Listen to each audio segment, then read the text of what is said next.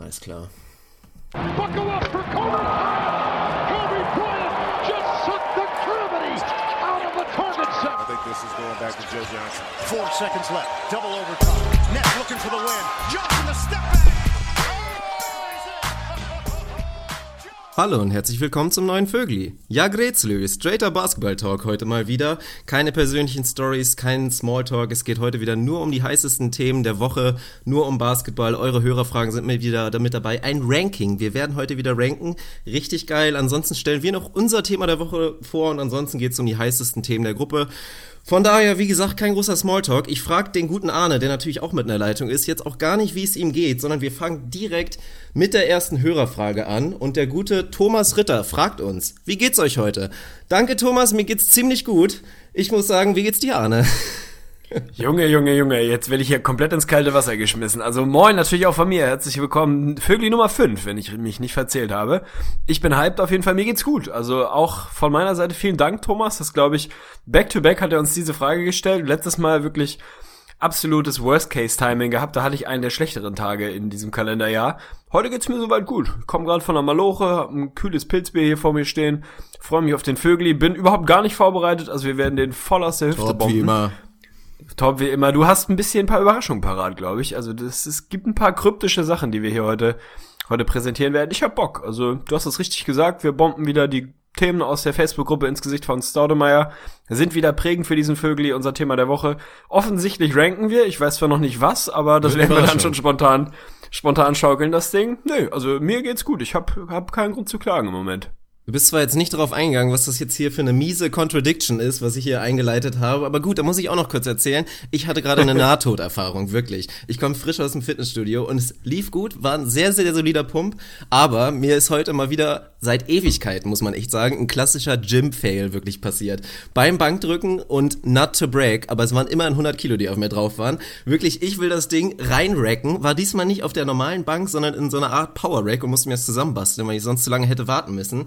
Und dann hatte ich es scheinbar nur auf der einen Seite eingehängt, auf einmal. Ach du Scheiße. Und dann schmiert mir das Ding ab, wirklich, also wie eine Guillotine quasi, Richtung Hals. Aber dann habe ich zum Glück noch Spannung gehalten und es ist wirklich original halt gar nichts passiert. Aber da ging schon auf einmal, danach war ein bisschen Adrenalin im System, du alter Schwede. Das glaube ich, da geht man stabil die Düse. Wenn dir so ein Ding dann auf den Kehlkopf jagt, da hast du auf jeden Fall mal eine Woche Spaß dran. Wie waren die Reaktionen im Studio? Also eigentlich ist Smalltalk verboten, aber das muss ich jetzt noch wissen. Haben sie dich angeguckt, so im Sinne von, ach du Scheiße, jetzt kommen hier wieder die Amateure, die nicht mal das Ding da wieder zurück in die Spur kriegen? Oder meinst du, du bist mittlerweile so biestig, dass sol- solche Fragen obsolet sind bei dir? Ja, es hat geholfen, dass ich stabiles Gewicht, glaube ich, drauf hatte und vorher halt sehr, sehr solide Wiederholungen rausgebombt hatte. Nein, Quatsch. Also es gab schon ein paar komische Blicke. Ich glaube auch definitiv, dass ein paar Leute sich darüber lustig gemacht äh, haben. Aber was soll's? Danach direkt einen Satz gemacht. Von daher muss man dazu stehen, passiert aber mal. Aber jetzt starten wir wirklich mit dem Basketball-Talk und ich würde sagen, wir ballern direkt das Thema der Woche raus. Und es ist heute so ein bisschen was anderes. Es ist jetzt nicht wirklich eine Basketball-Analyse. Es ist einfach relativ spontan. Es ist die, das nächste Kapitel der Saga der New York Knicks. Es haben viele mitbekommen. Es wurde natürlich auch gewünscht, aber wir hauen es einfach mal raus. Und ich glaube, weil du die Szene auch gesehen hast und ansonsten ein bisschen dünn bist, lasse ich dir mal den Vortritt und du beschreibst so ein bisschen, was denn da der gute Charles Oakley gemacht hat. Ja, das ist so die ganz große Frage für mich, was er da eigentlich die meisten von euch werden es gesehen haben. Er wurde mehr oder weniger schwer bewaffnet, jedenfalls sah es so aus, aus dem Stadion begleitet, weil er sich offenbar, ich sag mal, unadäquat geäußert hat. Das waren auch so die Statements, die man danach lesen konnte. Der Junge war einfach maximal hyped, also ist komplett einmal, einmal ausgerastet, wirklich auf seinem Sitzplatz. Hat mehr oder weniger in alle Richtungen, vor allem in Richtung James Dolan irgendwie gefeuert wohl eine verbale Entgleisung der übleren Art. Also ich habe, als ich die Bilder gesehen habe und noch nicht mich vorher informiert hatte, was da eigentlich los war, hatte ich das Gefühl, was soll der denn gemacht haben? Also der muss ja kurz davor gewesen sein, da irgendwen komplett windelweich zu vermöbeln, weil so die Security-Reaktion da doch relativ äh, rabiat, würde ich es mal beschreiben, war. Also er wurde dann ja doch von relativ, was waren es, vier, fünf Leute mehr oder weniger abgeführt wie so ein Schwerkrimineller. Also ich habe mich tatsächlich gefragt, was der da eigentlich gemacht hat. Also ich meine, eine verbale Entgleisung kann passieren, ist vielleicht nicht nicht absolut vorbildlich, aber so wie ihn sie da abgeführt haben, muss man ja irgendwie denken, dass er da wirklich kurz davor war, absolut, absolut zu zünden. Also ist das mittlerweile rauskristallisiert? Was hat der Junge da gemacht? Hat er irgendwie Schläge angedroht oder was war das Problem? Also man sagt wohl, dass er da wirklich ordentlich gefeuert hat gegen James Dolan und dass das wohl unter die Gürtellinie geht und dass man natürlich nicht im Stadion des Owners in der Arena da irgendwie den Owner beleidigen kann, ohne dass da irgendwas passiert, selbst wenn man eine Knicks-Legende ist. Das ist irgendwie klar. Ich weiß nicht, ob ich dem Braten so richtig trauen soll, weil ich glaube eher der Story, ich habe ein kleines bisschen recherchiert, James Dolan und Charles Oakley mögen sich gar nicht. Also das beruht wirklich auf Gegenseitigkeit und bei Charles Oakley ist es eigentlich gar nicht mal so wirklich, dass er jetzt James Dolan irgendwie so von vornherein richtig scheiße findet. Er fühlt sich, glaube ich, eher nicht so richtig gewertschätzt. Er hat unter anderem 2015 mal in einem Interview gesagt, I played so hard for this motherfucker and somehow he doesn't like me. Also das war schon relativ gut. Danach ging er noch weiter, meinte wirklich, das wäre einfach kein, kein guter Typ. Es wäre wirklich ja, einfach von der charakterlich wäre einfach ein bisschen daneben und hat sich halt so stark geäußert, dass, glaube ich, natürlich James Dolan das mitbekommen hat und ich weiß nicht, ob er sogar gebannt wurde aus der Arena eigentlich. Er hat sich die Karten ja scheinbar auch privat gekauft, vielleicht sogar unter einem anderen Namen. Und dann, glaube ich, hat es tatsächlich schon gereicht, dass da die Leute und die Security einfach festgestellt haben, Hilfe, da sitzt Charles Oakley ein paar Reihen hinter James Dolan, das kann nicht gut gehen. Und dann hat er da scheinbar ein bisschen empfindlich reagiert. Ich habe dann auch noch ein anderes Video gefunden, warum auch immer letztes Jahr kurz vor dem Lockerroom Golden State gegen die Cavs war, glaube ich, sogar das Title Game. Und ein Charles Oakley steht da irgendwie vor der Tür, vor ihm Security und es passiert einfach gar nichts. Niemand macht was. Nur er gestikuliert rum und ruft irgendwie die ganze Zeit, okay, touch me, see what happens, touch me, touch me. also der Typ ist so ein kleines bisschen crazy. Er genießt ja auch den Ruf als Enforcer, sagt man ja. Im Prinzip, er kloppt sich gerne, könnte man so übersetzen. Und das ist irgendwie nicht so ganz aus ihm rausgekommen, jetzt auch nach der Karriere. Also es ist ein bisschen schade, er ist eine Nix-Legende und dass er da wirklich so, ja, das war schon echt ein bisschen schamvoll, wie er da abgeführt wurde. Fand ich ein bisschen hart, aber gut. Scheinbar wollten sie da ein bisschen intervenieren, bevor was passiert. Also zwei Takes dazu. Erstmal finde ich, ist Charles Oakley eine Legende. Der Junge hat einfach Schellen verteilt, quer in der Liga, wie der erste Mensch. Also irgendwas muss man an dem Kerl auch mögen. Ist halt so ein bisschen, ja, ich will nicht sagen spooky, aber irgendwie ein bisschen seltsamer Vogel. Charles Barkley hat sich mit Sicherheit auch schon geäußert. Dazu kann ich mir vorstellen, die beiden sind jetzt auch nicht gerade BFFs für die nächsten Jahrhunderte, würde ich mal vermuten. Für mich war das ganze Ding, was auch immer er da gesagt hat, ja, also verbale Entgleisung, natürlich kann es sein, dass er ihn da richtig mies unter der Gürtellinie erwischt hat ich würde mal behaupten, eine andere Organisation oder eine, in der es aktuell etwas weniger krachig ist, kann das auch ein bisschen weniger aufmerksamkeitserregend regeln. Dann Security hinschicken und den Mann freundlich, aber bestimmt aus der Halle geleiten. Man muss nicht so tun, als wäre der irgendwie kurz davor gewesen, drei Leute zu köpfen. Also ich fand die, dass die Bildsprache, die ich gesehen habe, war, war so ein bisschen beispielhaft für das, was bei den Knicks gerade abgeht. Ich bin ich will nicht sagen froh, das wäre das falsche Wort, aber wir haben über meine Chicago Bulls in den letzten Ausgaben öfter mal geredet. Ich habe sie mehrfach als Trainwreck tituliert. Mittlerweile bin ich ganz froh, dass die Knicks da vorne wegrennen mit dem Titel. Also die Bulls schwimmen wieder in etwas ruhigeren Gewässern, einfach weil es kein größeres Trainwreck als die New York Knicks gerade gibt. Da kracht es an allen Ecken und Enden und das passt halt irgendwie ins Bild. Sie versuchen immer wieder da so ein bisschen Ruhe reinzubekommen. Wenn es auf dem Platz dann eventuell mal ein bisschen ruhiger zugeht, dann ist es halt auf einmal so ein Nebenschauplatz, wo es dann losgeht es passt einfach nichts zusammen in New York. Und dann sitzt halt Charles Oakley. Wahrscheinlich hat er sich echt mit, weiß ich auch nicht, Paul Panzer Personalausweis irgendwie die Tickets geholt. Paul Stalteri. Paul Stalteri. Um sich da, da habe ich immer früher meine Taxen bestellt weiß auf Paul Stalteri tatsächlich. Um sich dann da irgendwie, weiß ich auch nicht, was seine Mission oder seine Agenda war. Man kennt den Kerl, man weiß, dass er irgendwie nicht so, nicht so unbedingt alle beieinander hat ich fand die Reaktion, auch wenn ich es mir jetzt nicht wirklich anmaßen will, das zu beurteilen, weil ich nicht weiß, was er gesagt hat, aber solange sich das auf einer verbalen Ebene bewegt, egal wie tief die Gürtellinie ist, ja mein Gott, dann schicke ich da ein, zwei Leute hin und führe den raus. Also die Bildsprache war für mich dann schon leicht überdramatisiert und man hat sich gefragt, was hat der Kerl gemacht? Hat er die Taschen voller Messer? Hat er da Leute körperlich bedroht oder was war da eigentlich los? Also es war für mich so ein bisschen drüber, aber beispielhaft für die Knicks, das ist halt echt ein Scherbenhaufen gerade. Ja, es war auch spannend, was für Reaktionen so in unserer Community kamen. Erstmal halt wirklich Ratlosigkeit, was war da los? Ansonsten war auch Thema, weil es sah halt tatsächlich so aus, da muss ich auch noch mal ein bisschen nachforschen, ob das mal geklärt wurde. Während er da auch festgehalten wurde von allen Seiten, sah das wirklich so aus, ob jemand währenddessen seine Uhr geklaut hat. Also auf einmal wurde da so seine Uhr angefasst und langsam ging sie so vom Handgelenk runter. Also das interessiert mich auch noch. Ansonsten finde ich auch noch interessant, ich nehme das Shoutout mal vorweg, er hat auch eine Frage gestellt. Der gute Oliver Ehrlich, Timberwolves-Fan, natürlich, finde ich besonders gut, hat dann auch gesagt oder kommentiert, kommentiert, Mann, Mann, Mann, dass der Charles Oakley so ruhig geblieben ist. Wenn ich so Finger in dem Gesicht gehabt hätte, hätte ich anders reagiert. Und ich dachte mir so, okay, also ich glaube, wenn Charles Oakley mir gegenübersteht, hätte ich Kot in der Hose gehabt und hätte mal gar nichts gemacht. Also wirklich, da hätte mir der auch eine Backpfeife geben können. Ich hätte wahrscheinlich gar nicht reagiert. Von daher sehe ich das eher so, aber Respekt, Olli, wenn du da wirklich so reagiert hättest. Ja, also da kann ich mich auch leider nicht anschließen. Ich wäre auch so klein mit Hut gewesen, wenn der Junge da Wind macht vor mir. Man kennt ihn die letzten Jahrzehnte als jemanden, der körperlichen Konfrontationen nicht zwingend aus dem Weg geht, der schon mal in der Lage ist, hier und da auch körperlich ein bisschen zuzulangen. On-Court fand ich ihn eigentlich immer ganz geilen Macker. Echt eine harte Klette, ein guter Verteidiger, ein mieser Rebounder, einfach so ein harter, ekelhafter Typ.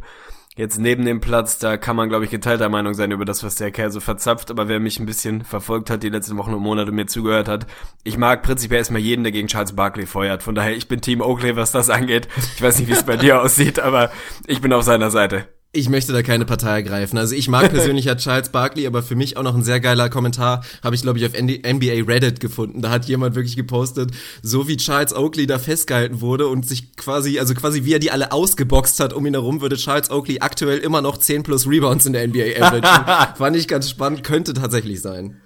Ja, würde ich unterschreiben. Ganz geile, ganz geile Analogie auf jeden Fall. Und das war natürlich mit zwei, drei zwinkernden Augen gemeint. Ich bin jetzt nicht unbedingt Team Oakley bei so einer Entgleisung, aber irgendwie, irgendwie ein faszinierender Typ. Ja, das ist doch super. Das war also das Thema der Woche. Es bleibt aber nicht die letzte Sache zu den Knicks. Später haben wir noch eine Hörerfrage, was die potenzielle Solution sein könnte. Da sprechen wir so ein kleines Szenario durch, aber kommen wir später drauf. Dann machen wir weiter mit dem ersten Thema der Woche.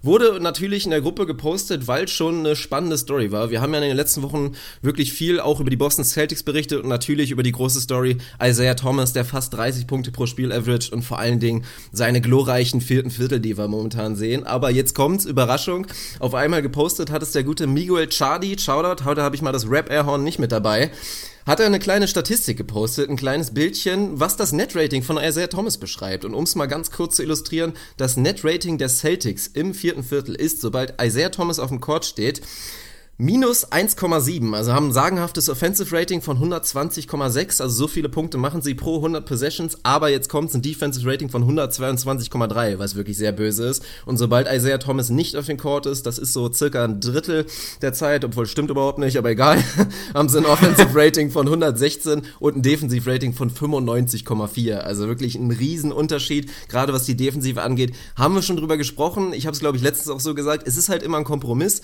mit Isaiah Thomas aber man darf natürlich nicht vergessen, was letztendlich als Ergebnis kommt. Also wir kommen gleich, glaube ich, nochmal auf ein bisschen andere Stats, aber direkt einfach die Frage, wir sind Fans von Advanced Stats, aber ist da die Grenze erreicht? Und muss man einfach sagen, komm, letztendlich zählt der Eye-Test, sie gewinnen Spiele eher sensationell im vierten Viertel oder musst, denkst du jetzt irgendwie vielleicht anders über die ganze Geschichte? Nein, ich denke nicht zwingend anders. Ich glaube, es ist wie immer unsere heilige alte Metrik Advanced Stats plus Eye-Test gleich mehr oder weniger das, was ehrlich auf dem Platz passiert. Und natürlich sind auch Advanced Stats irgendwie mit, ja, mit ein bisschen Kontext zu versehen und zu lesen. Also wir alle kennen mehr oder weniger mittlerweile den Defensive Real Plus Minus Stat von Kawhi Leonard dieses Jahr, der atrocious war viele, viele Wochen. Was nicht heißt, dass er nicht ein episch guter Verteidiger ist. Also man kann sich auch nicht einfach nur hinstellen, da irgendwelche Zahlen hinlegen und sagen, so, Jetzt habe ich es aber bewiesen, die Celtics wären ohne Isaiah Thomas besser. So einfach ist es nicht. Das ganze Ding hat natürlich unfassbar viele Facetten. Dass Isaiah Thomas individuell mehr oder weniger ein katastrophaler Verteidiger ist, ist kein großes Geheimnis. Liegt weniger am Effort bei ihm, sondern schlicht an der Körpergröße. Der Junge ist halt viel zu klein. Du kannst ihn nicht wirklich verstecken. Er hasselt ordentlich. Er versucht sich immer wieder um Screens rumzukämpfen. Aber irgendwo ist halt eine Ceiling, wenn du gefühlt 20, 30 Zentimeter kleiner bist als der Rest in der Liga. Aber so krass, wie die Zahlen es jetzt suggerieren, so ist es ja nicht. Also man muss da verschiedenste Faktoren mit einfließen lassen. A, wenn man sich die gleichen Sets im vierten Viertel anguckt, wenn der Spielstand einigermaßen tight ist, dann ist er auf einmal doch wieder net positive. Also da sind natürlich ein paar Blowouts dabei. Du musst dir angucken, mit wem steht er da zusammen auf dem Court es ist halt alles nicht ganz so einfach. Natürlich ist es ein Thema und da müssen sich auch die Celtics mit beschäftigen. Aber die Celtics Defense insgesamt ist dieses Jahr einfach einigermaßen katastrophal. Die war im letzten Jahr sehr, sehr gut. Da waren sie, glaube ich, eine Top 5 Defense. Dieses Jahr sind sie da um und bei Platz 20 unterwegs. Das liegt natürlich nicht nur an Isaiah Thomas. Also man kann jetzt nicht den Stat hinlegen und sagen, so, Wegen Isaiah Thomas, Kausalkette, ist die Defense der Celtics im vierten Viertel schlecht. Allerdings gibt es natürlich da auch für die andere Seite ein paar Stats, wenn man sich dann das Defensive Rating seiner Mitspieler anguckt, während er auf oder nicht auf dem Court ist, dann ist das schon relativ eindeutig, dass er die Defense dann nicht besser macht. Nichtsdestotrotz ist der Junge spektakulär erst recht im vierten Viertel im Moment. Und der größte Case, den ich daraus erstmal ziehen will, Alter, die Celtics sind 33 und 19, die sind das sechstbeste Team der Liga aktuell. Das ist jetzt auch nicht so, als wäre das unfassbar dramatisch gerade. Ich finde es ein bisschen schwierig. Also der Stat ist da, den kann man auch nicht einfach ignorieren aber man muss ihn in Kontext setzen und dann sieht das alles schon wieder ein bisschen anders aus. Ja, und es gibt auf jeden Fall zwei Stats, die ich rausgesucht habe, die die ganze Sache auf jeden Fall entdramatisieren, beziehungsweise eigentlich auch fast schon wieder entkräften. Du hast ja von den knappen Situationen gesprochen. Bei den sogenannten Clutch-Stats sehen die Advanced Team Stats von Boston auf einmal ganz anders aus. Also erstmal spannend auf jeden Fall. 24 und 11 ist der Rekord wirklich in diesen Clutch-Spielen. Eklatant viel, muss man mal sagen. Also das ist nicht unbedingt positiv. Boston hat eigentlich fast immer ein knappes Spiel, muss man dazu sagen. Aber in diesen Situationen haben die Boston Celtics und Isaiah Thomas steht da immer auf dem Court und ist einfach wirklich der entscheidende Faktor. Haben sie ein Offensive Rating von 100, fast 123 und ein Defensive Rating von 109. Also wirklich plus 14 sind sie da. Sie gewinnen viele Spiele. Sie sind gerade wegen des Volumens das beste Klatschteam der NBA, könnte man sagen. Von daher ist halb so wild. Ja, man muss sich natürlich auch mal angucken, was für Lineups werden da gespielt. Es ist dann ganz, ganz viel Small Ball, wirklich die Three-Guard-Lineups mit Avery Bradley, Marcus Smart, dann Isaiah Thomas dazu, Al Horford auf der 5. Das ist halt jetzt auch kein defensiv unglaublich mächtiges Lineup, beziehungsweise körperlich mächtiges Lineup. Die Celtics rebounden absolut katastrophal.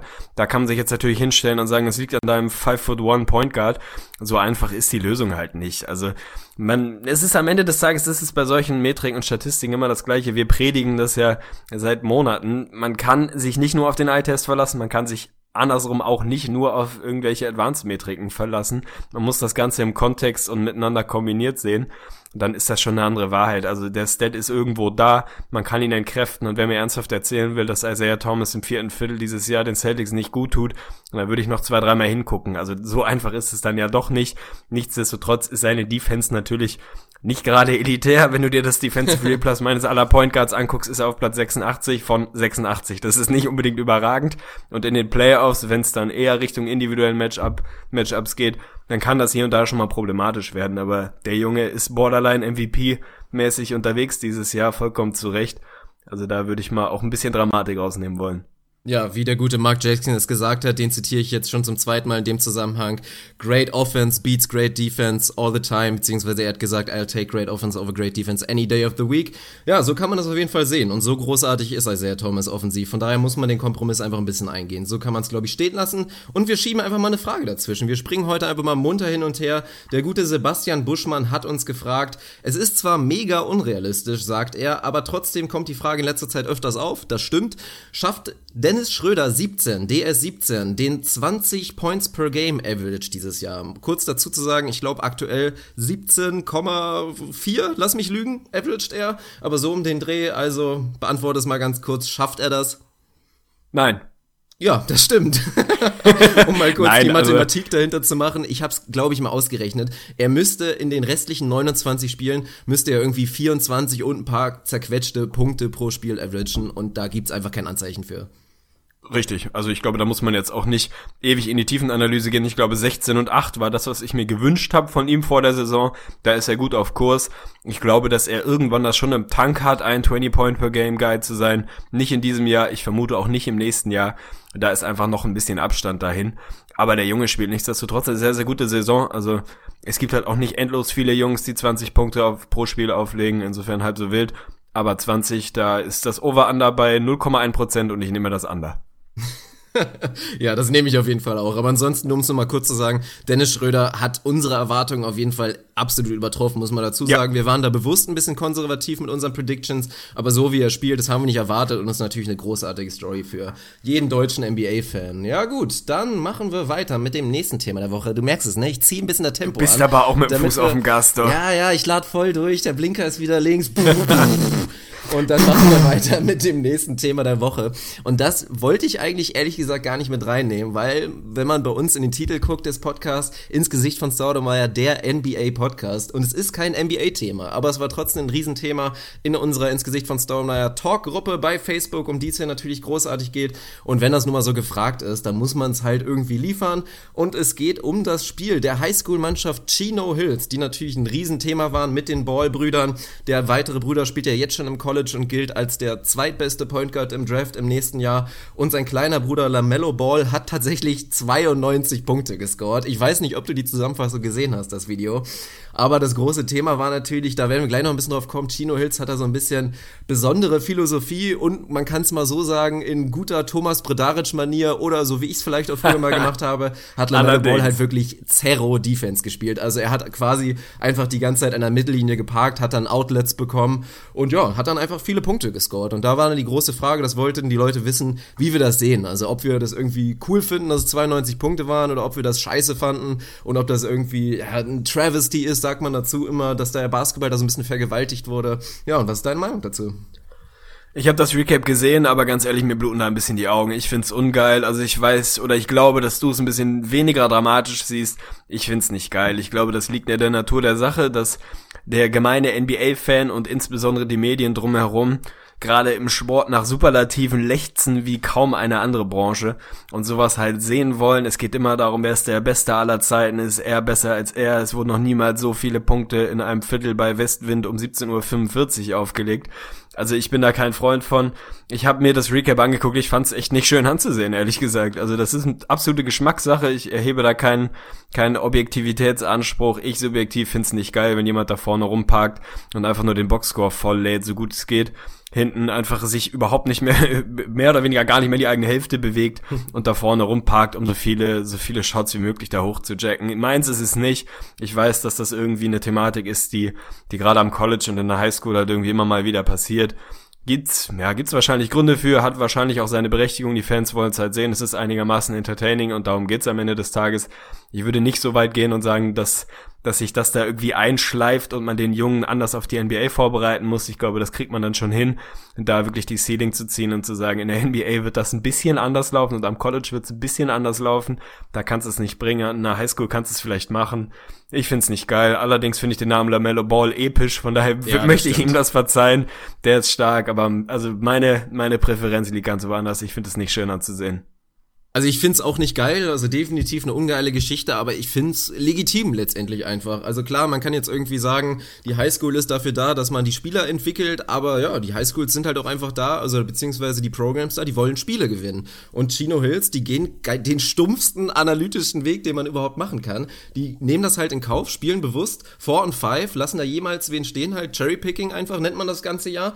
Und die Rechnung geht halt auf. Ich meine, in der Highschool gerade sind die Gegner jetzt nicht so gut und sagen wir mal, die schießen 55% aus dem Feld bei 4 gegen 5, was glaube ich realistisch ist. Vielleicht sogar ist es letztendlich weniger. Und wenn du dann einfach zu 80% einfach immer den Fastbreak machst und sichere zwei Punkte holst, dann gewinnst du am Ende. Also die gehen diesen ganz stumpfen Weg es ist halt interessant, finde ich vor allen Dingen, weil der Vivek Ranadive, wirklich der, der ja, fragwürdige Owner der Sacramento Kings, diese Taktik tatsächlich gepitcht hatte. Also der hat vorgeschlagen, genau so zu spielen und dass man dann das sehen würde, vielleicht mit dem Marcus Cousins, der in der Mittellinie parkt, dass die Sacramento Kings so spielen. Und ich finde es spannend, weil es letztendlich irgendwie Sinn machen könnte. Man kann natürlich sagen, in der NBA geht das dann nicht mehr, 4 und 5, aber naja, ich finde es andererseits ein bisschen schade um den Jungen, weil ja, vielleicht lernt er das dann in dem College dann irgendwie vernünftig, aber die spielen ja dann meistens auch nur ein Jahr. Also das ist einfach nicht gut für seine Entwicklung. Der Typ ist ein Riesentalent, das sieht man ja, auch wenn sein Wurf wirklich furchtbar hässlich ist. Also selbst wir haben da, glaube ich, einen schöneren Wurf.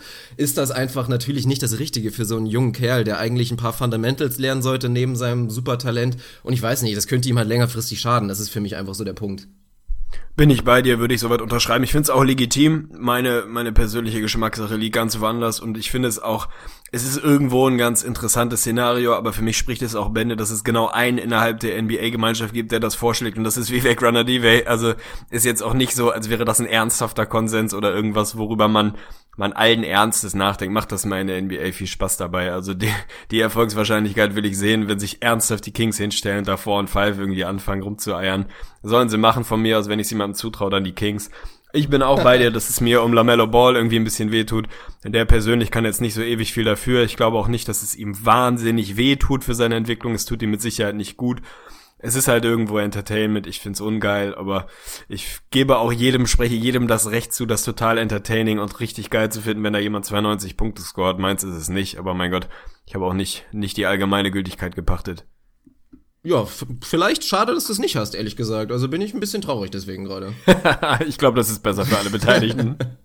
Ja gut, dann schieben wir nochmal die nächste Frage mit dazwischen. Tim Frei hat uns eine Frage gestellt, hat mir auch sehr gut gefallen, mal so ein bisschen was anderes, nicht unbedingt tagesaktuell.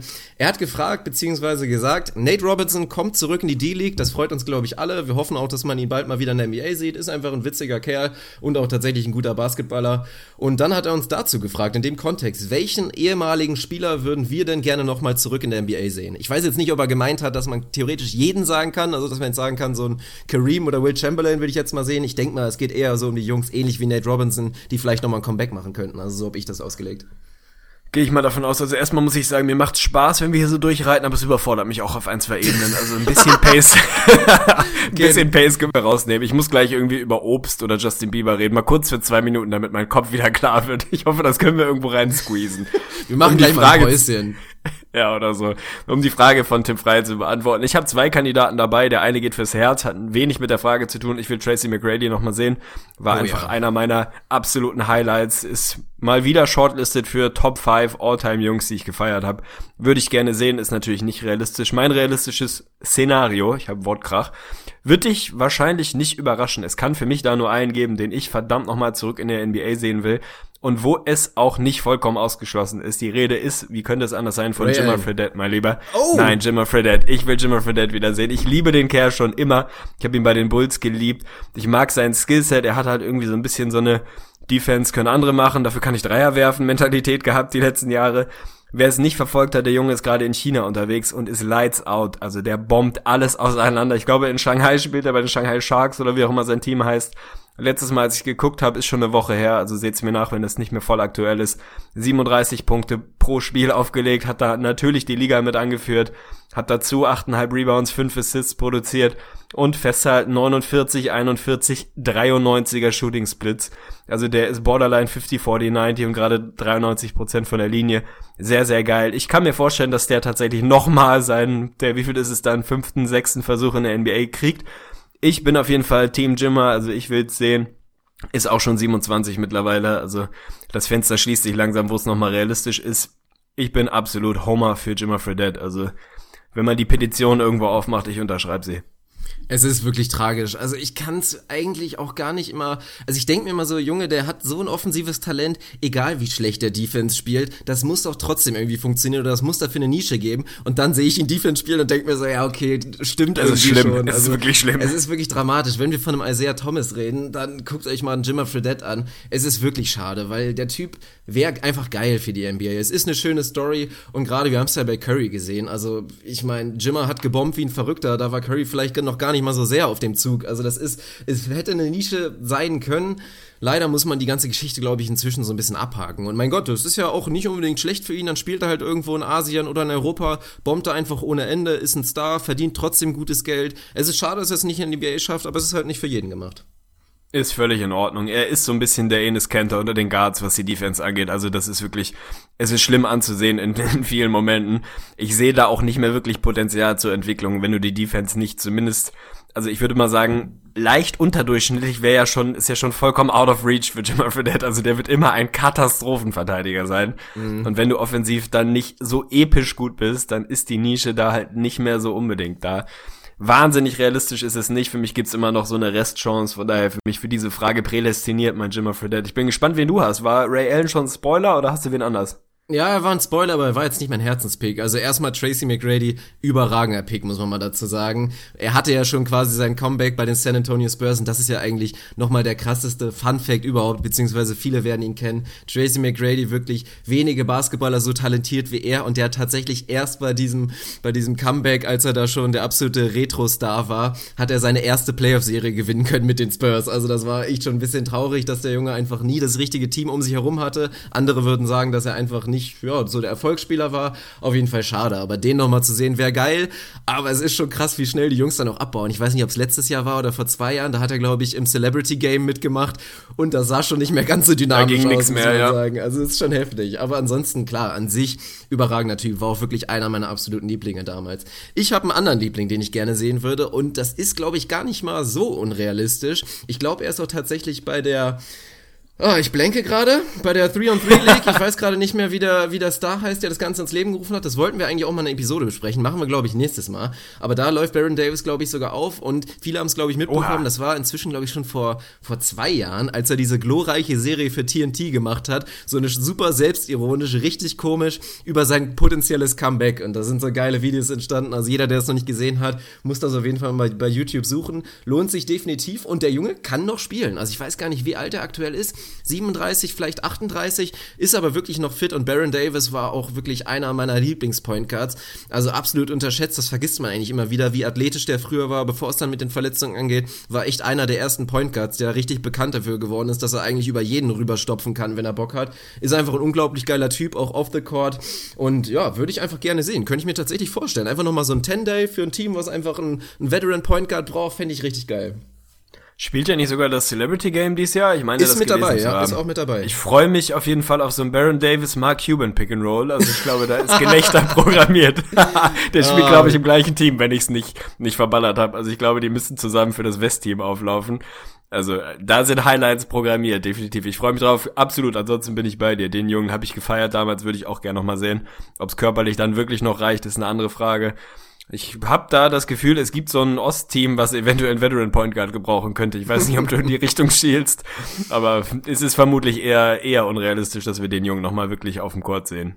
Jetzt hast du auf jeden Fall den guten Oliver nochmal traurig gemacht, weil der hatte eine Frage gestellt zu Mark Cuban und dem Celebrity Game, die wir heute nicht dran nehmen werden. Aber Oha, er hat seinen Shoutout das habe ich nicht gelesen. Und ansonsten, ja, über das Celebrity Game. Wir sprechen nochmal über das All-Star Game, wenn es nochmal soweit ist. Also ich freue mich auf jeden Fall schon riesig drauf. Ich habe auch spielfrei, habe ich schon nachgeguckt. Also das werde ich schon richtig zelebrieren. Und tatsächlich, ich gucke mir den ganzen Scheiß an. Also ich gucke mir auch das Celebrity Game an. Ich finde das einfach spannend. Ob die Besetzung so richtig ist, erstmal ist es ein Riesendrama, dass die Starters es wieder nicht geschafft haben. Das Ja. verstehe ich einfach nicht. Warum kriegen die das nicht geschissen? Es würde so viele Leute geben, die einfach Lee Ellis in dem scheiß Celebrity Game sehen wollen und Jay Skeets, der da wie so ein wieselflinker Point Guard rumläuft. Es wäre herrlich gewesen. Also verstehe ich nicht, warum sie es nicht machen. Bin ich dabei. Das Celebrity Game gebe ich mir auch. Das ist bei mir tatsächlich eigentlich nur das klassische All-Star Game, was ich mir in der Regel nicht anguck. Was mich mal wieder so ein bisschen betroffen macht und wo ich mal wieder an mir zweifle, glaube ich, an meiner Medienkompetenz, wenn man so ausdrücken will. Wenn ich mir die beiden Roster angucke für das West und East Team im Celebrity Game, also ich würde mal sagen, mein Over-Under an ne? Leuten, die ich kenne, ist drei und ich nehme das Under. Nee, ich nehme knapp das Over, aber wirklich nur knapp. Also ich kenne fast niemanden. Ich habe diese Namen alle noch nie gehört. Ja, es ist leider so, deswegen. Also meiner Meinung nach absolut falsche Besetzung, auch dass sie dann immer mit den WNBA-Spielern da kommen. Ich meine, ist schön, dass sie dann auch ein bisschen Spotlight bekommen, aber für mich könnte man das irgendwie ein bisschen geiler lösen, dass das tats Ding tatsächlich halt ein bisschen spannender ist. Aber gut, jetzt haben wir drüber gesprochen. Mark Cuban wird auf jeden Fall ein Highlight. Also, Olli, deine Frage ist quasi doch beantwortet worden, ist eine schöne Sache. Quasi, ja. Außerdem, da bin ich jetzt mal gespannt, wie die Reaktion ist. Das ist, glaube ich, ein heikles Thema, jemanden, der Oliver heißt, automatisch Olli als Spitznamen nennen. Ich glaube nicht, dass das alle geil finden. Was ist dein Over-Under für Leute, die Oliver heißen, die Olli als Spitznamen haben? Weil ich setze das Over-Under bei, 95 Prozent. ah, ich wollte gerade sagen, bei 85 hätte ich es gesetzt. Ist, man muss das Over nehmen, oder? Bei 85 ja, bei 95 hätte ich wahrscheinlich hauchdünn das Under genommen. Also ich kenne ein paar Olivers und ich kenne, darunter ist keiner, der nicht Olli genannt wird. Das ist jetzt nicht unbedingt repräsentativ in der Sample Size von dreien, die ich kenne, glaube ich. so. Ja, stabil. Also lass es uns mal wissen, lieber Olli oder Oliver, ob das in Ordnung ist. Ich gehe mal schwer davon aus. Wenn nicht, dann musst du intervenieren. Und sorry, dass du dich jetzt potenziell beleidigt gefühlt hast. Also in dem Fall würde ich das nochmal zurücknehmen wollen. So ist es. Gut, dann sind wir bei dem nächsten Thema der Woche, wenn du, wenn du noch Geduld hast und Kapazitäten, wenn das da Völlig zelebral noch einigermaßen funktioniert bei dir, dann machen wir weiter mit dem nächsten Thema der Woche, oder? Ja, komm, Bomben. Also ich weiß noch nicht mal genau, was jetzt kommt, aber ich danke dir schon mal an dieser Stelle live und in Farbe für die Vorbereitung. Ich bin ein bisschen dünner, wie man sieht, aber macht auch mal Spaß. Also man kann sich einfach mal direkt dem, dem hingeben, was jetzt gleich kommt. Ich bin gespannt. Ja, hol mich mal mit rein, worum geht's? ich ich hole dich mit rein. Aber es geht direkt mal mit einem Fauxpas los, weil ich habe gerade nicht parat, wer jetzt wirklich hier das Thema der Woche da eingeleitet hat. Also das muss ich im Nachhinein nochmal nachgucken. Kann jetzt keinen Shoutout geben. Das ist natürlich echt bitter. Aber es war ein spannendes Thema, weil da jemand, also ein, ein Fragezeichen, hat geschrieben, beziehungsweise hat konsterniert und völlig überrascht einfach da ein Statement hingeklatscht. Und zwar, dass in dieser Saison wirklich LeBron James eine bessere Dreierquote hat als Kevin Durant. 2016, 2017, ja, es ist tatsächlich so. Kevin Durant, obwohl er wirklich brandheiß gestartet ist in die Saison, vor allen Dingen auch von draußen, 36,9% sind es inzwischen nur noch. LeBron James 37,4%. Deine Rapid Reaction dazu? Ist leider Gottes keine komplette Rapid Reaction, weil das doch ein Thema war, was ich mir angeguckt habe. Ich wusste Weißt noch du nicht, den dass Namen? es ein Thema der Woche ist. Nein, ich weiß den Namen natürlich nicht. Ich, guck's dachte, das nach, steht auf deinem Zettel. Ja, also, was soll ich dazu jetzt groß sagen? Ist für mich kein, kein Riesenthema. Also das kommt halt mal vor. Bei LeBron ist das Thema mit seinem Three-Point-Shot und allgemein mit seinem längeren Jump-Shot ist einfach streaky ohne Ende. Der ist halt shaky. Manchmal kommt er, manchmal kommt er nicht. Der Dreier fällt aktuell wahnsinnig gut. Viel zwischenzeitlich mehr oder weniger überhaupt nicht. Wenn man sich die Monate anguckt, da wird's für mich eigentlich spannend. 27% 39% 40, 27, aktuell im Februar 60. Also das ist einfach komplett streaky. Der hat Monate, wo mehr oder weniger nichts fällt. Dann hat er Monate dazwischen, wo fast alles fällt. Meine Rapid Reaction war eigentlich, ja, Volumen, KD schießt doch viel mehr. Hab sie mir angeguckt, sie schießen ähnlich viel, also ich glaube einen halben Dreier oder was mehr nimmt KD, also das ist tatsächlich ähnlich mittlerweile. Ja, Durant mit 46 Prozent im November reingekommen, brandheiß hast du gesagt, der Januar mit 37 auch noch gut. Der Februar, Sample Size ist klein, es sind vier Spiele, 18,2%, Prozent, also da hat er mehr oder weniger gar nichts getroffen bisher. Das ist für mich dann auch schon, auch schon die ganze Geschichte. LeBron ist im Moment einigermaßen heiß, KD ist einigermaßen kalt dann kann das halt schnell mal kippen. Wenn ich mir die Karriere angucke, schießt KD knapp 38, LeBron ungefähr 34. Also, dass Kevin Durant der klar bessere Dreier-Shooter ist, ist ja nicht ernsthaft eine Frage wahrscheinlich. Dass es bei LeBron halt streaky ist und der mal Phasen hat, wo er fällt und die Phasen auch mal lang sein können. Also, ich meine, das ist bei ihm ja auch immer so ein Thema. Es gibt mal eine komplette, ein komplettes Playoff-Jahr, wo sein Shot und sein Jumper fällt und dann gibt's halt auch mal eine Zeit, wo er mal vier Wochen gar nicht fällt. Es ist bei ihm einfach so ein bisschen up and down. Also, das ist mein einziger Take dazu. Kevin Durant ist der bessere Dreier-Shooter, der klar bessere Dreier-Shooter. Im Moment halt gerade mal nicht. Am Ende der Saison würde ich immer noch vermuten, wird KD da wieder die Nase vorn haben, aber es kann auch sein, dass es nach wie vor so marginal äh, für zugunsten von von LeBron ausgeht. Wirklich ein Take dazu finde ich jetzt ein bisschen ein bisschen überflüssig, weil ich glaube nicht, dass man daraus jetzt wahnsinnig viel lesen kann.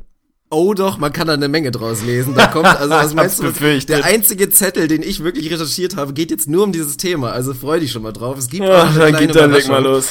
Aber nee, es ist doch schon wirklich mal spannend, weil wenn du dir jetzt mal überlegst, ich wäre vor der Saison zu dir gekommen und hätte gesagt, komm, wir machen eine Wette. Wenn LeBron James wirklich die bessere Dreierquote hat als Kevin Durant, dann gibst du mir ein 20, wenn ich Unrecht habe, gebe ich dir einen Euro. Dann hättest du doch gesagt, ja komm, gib mir den Euro oder nicht. Ja, würde ich wahrscheinlich auch immer noch annehmen, wenn wir auf Saisonende gehen. Ja, komm, da reden wir jetzt nicht drüber. Aber also für mich, für, also nee, die Wette würde ich dann auch nicht mehr eingehen wollen. Aber es ist schon spannend. War ja schon, da muss man halt drüber reden. Vor der Saison haben, glaube ich, nicht wenige wirklich dann gesagt, da bin ich ja schon relativ lauthals Gegengang tatsächlich bei meiner Prediction, dass ich das persönlich nicht so sehe. Was viele so gesehen haben, oh, Kevin Durant, der kriegt jetzt so viele offene Würfe, der wird wirklich alles treffen. Ist ja auch phasenweise so, seine Field Goal Percentage ist immer noch sensationell. Aber gerade, dass es halt von draußen nicht läuft, ist halt schon spannend. Und man könnte dann vielleicht auch sagen, ja, aber Durant nimmt doch bestimmt schwierige Dribble, äh, Würfe und mehr off the dribble. Ist tatsächlich halt auch nicht so. Also, was wirklich der Fall ist, 67% von Kevin Durants Dreier sind Catch-and-Shoot-Dreier. Und da trifft er auch nur 42%. Bei LeBron James sind das 44%, die er wirklich trifft, wenn er einfach nur frei ist und wirft. 32% seiner Würfe sind das aber auch nur. Denn LeBron James nimmt über die Hälfte seiner Würfe wirklich als Pull-Ups, als Dreier. Das sieht man auch oft. Die fallen nicht so gut. Also, wenn LeBron James seine Shot Selection ein bisschen bearbeiten würde, dann wäre tatsächlich wahrscheinlich ein 40% Dreierschütze in dieser Saison.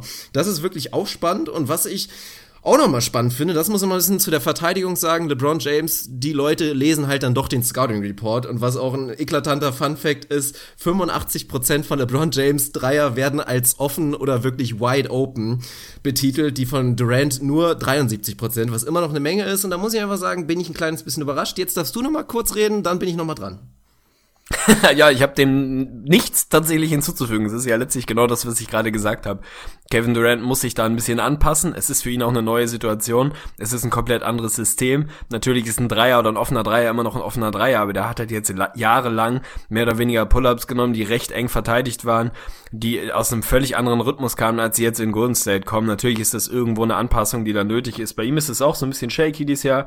Der eine Monat fällt sehr, sehr gut, der andere fällt weniger gut am Ende des Tages ist er natürlich ein besserer Dreierschütze als LeBron James und der wird auch wieder eine Phase haben, wo es bei ihm gar nicht mehr fällt. Der ist jetzt aktuell bei 60 Prozent im Februar, da wird er natürlich nicht bleiben. Also er hat trotzdem zwei komplette Kalendermonate, wo er weit unter 30 Prozent geschossen hat dieses Jahr. Also es ist ja nicht so, als ob er auf einmal ein absoluter Knockdown-Shooter wäre. Er hat seine Phasen, wo es gut ist. Wenn die Cavs allgemein gut spielen, dann passt es bei ihm, dann nimmt er sie aus dem Rhythmus und nimmt nicht die Pull-Ups, die er einfach nicht kann, nicht besonders gut jedenfalls. Also da sollte er tatsächlich über Shot Selection mal nachdenken. Ansonsten, wie gesagt, ist das für mich jetzt ein Fun Fact auf jeden Fall, wo man drüber liest und denkt, huch, hätte ich nicht gedacht. Wie gesagt, ich bin all in, am Ende der Saison wird das immer noch anders aussehen. Und ich finde es jetzt auch nicht, also nicht außer, außerhalb meiner Vorstellungskraft, dass LeBron James im nächsten Jahr wieder nur 33 Prozent seiner Dreier trifft. Es ist halt, Also der Junge kann alles, mehr oder weniger alles. Ein verlässlicher, ein ernsthaft langfristig verlässlicher Jumper und Dreier gehört halt nicht dazu. Und ich bezweifle, dass er den noch bekommt. Es heißt nicht, dass er nicht mal ein Jahr lang den wirklich solide gut treffen kann. Ich bezweifle, dass er jetzt hinten raus in seiner Karriere da auf einmal noch extrem prozentual zulegen kann. Wenn doch, Respekt, Shoutout. Im Moment ist es für mich eine Heißigkeit, die da ist und die den Cavs sicherlich gut tut, aber mehr dann für mich zumindest auch nicht.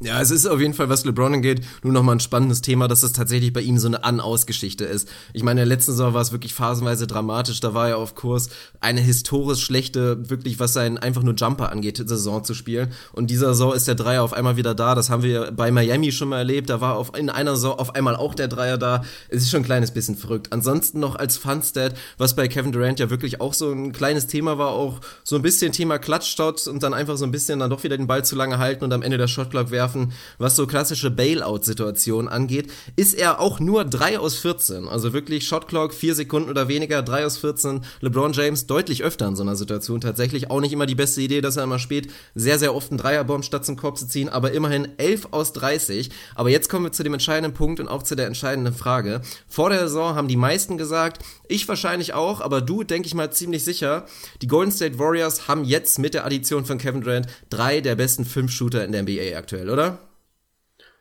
Naja, also jetzt gerade statistisch weiß ich nicht, wahrscheinlich nicht. Sag ja, also du hast dann wahrscheinlich, da ist wahrscheinlich Otto Porter dann gerade vorne, aber prinzipiell natürlich haben sie die beiden, also für mich, um es ein bisschen einzugrenzen, haben sie die beiden besten Shooter aller Zeiten in ihrem Roster und mit Kevin Durant den für mich besten Scorer aller Zeiten, der auch definitiv du windest wahrscheinlich dich für mich. Raus, sag einfach Nein, ja. wenn Nö, überhaupt nicht. Wenn ich mich entscheiden muss und du mir sagst, wer sind die drei besten Shooter der Liga, dann gehe ich auf Stephen Curry, Clay Thompson und Kevin Durant, ja. Okay, alles klar, weil jetzt kommt mein Hot Take der Woche. Dum, dum. Oha. Kevin. Durant ist kein Top 5 Shooter der NBA aktuell.